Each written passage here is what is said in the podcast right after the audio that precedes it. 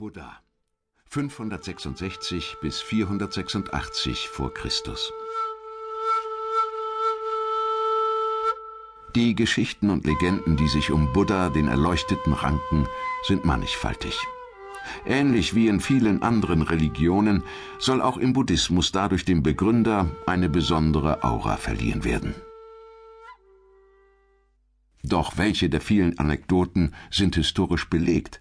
Wer war Buddha wirklich und was hatte er mit den selig lächelnden Figuren gemeinsam, die auch uns Westeuropäern sein Abbild so vertraut machen?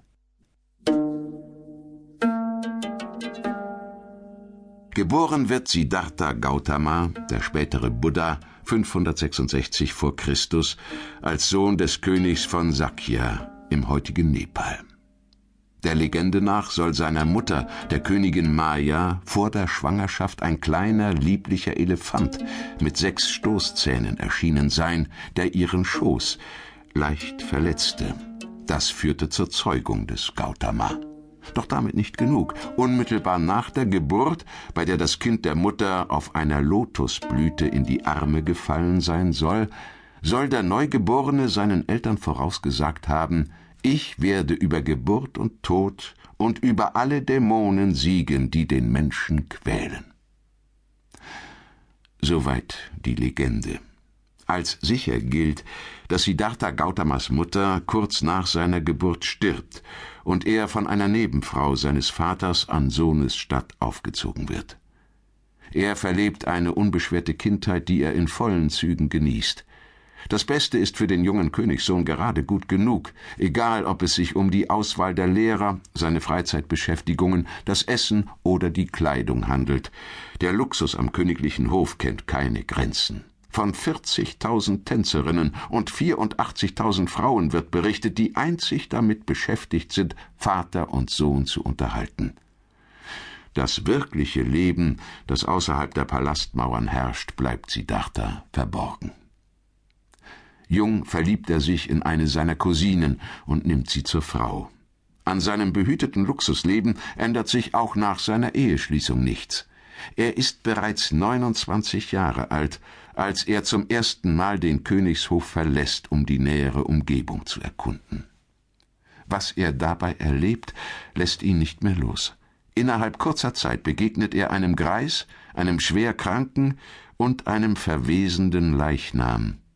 Nichts davon hatte er jemals zuvor in seinem Leben gesehen. Wie besessen ist er nach diesen Begegnungen von der Frage nach dem Sinn des Lebens. Die ihm bisher selbstverständlichen Vergnügungen verlieren ihren Reiz. Immer wieder überlegt er, welchen Weg es geben könnte, um den weltlichen Leiden zu entfliehen. Doch er findet keine Antwort darauf. Kurz entschlossen verlässt er deshalb eines Nachts seine schlafende Frau und den neugeborenen Sohn und macht sich auf die Suche nach der wahren Erlösung. Zu Fuß, ohne Gepäck und ohne Dienerschaft. In den ersten Jahren seiner Wanderschaft sucht Siddhartha die Antwort auf seine Fragen in verschiedenen indischen Lehren. Er führt Gespräche mit den bekanntesten Philosophen seiner Zeit und wendet sich schließlich der weit verbreiteten Schmerzensaskese zu. Durch Buße und strengstes Fasten will er der Wahrheit näher kommen. Yoga und Meditationen sollen ihn leiten, doch alle seine Versuche sind vergeblich. Kein Leiden, keine Anstrengung und kein Verzicht bringen ihn ans Ziel. Erschöpft und völlig abgemagert erkennt Siddhartha, dass dies nicht der richtige Weg für ihn ist.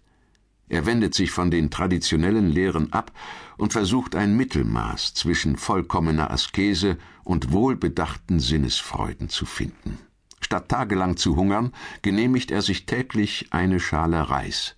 Doch er lebt weiter in Keuschheit und sucht sein inneres Gleichgewicht in der Meditation. Eines Nachts sitzt er unter einem Pappelfeigenbaum am Ufer des Neranjara-Flusses und denkt über seine Erfahrungen der letzten Jahre nach. Er weiß nun, dass er die Wahrheit in sich selbst finden muss. Und so beschließt er, ich werde mich so lange nicht von hier fortbewegen, bis ich wissend bin. Wie in Trance spürt er plötzlich seine Erleuchtung. Er erkennt die Kette von Ursache und Wirkung des Lebens und den Weg zur Seele.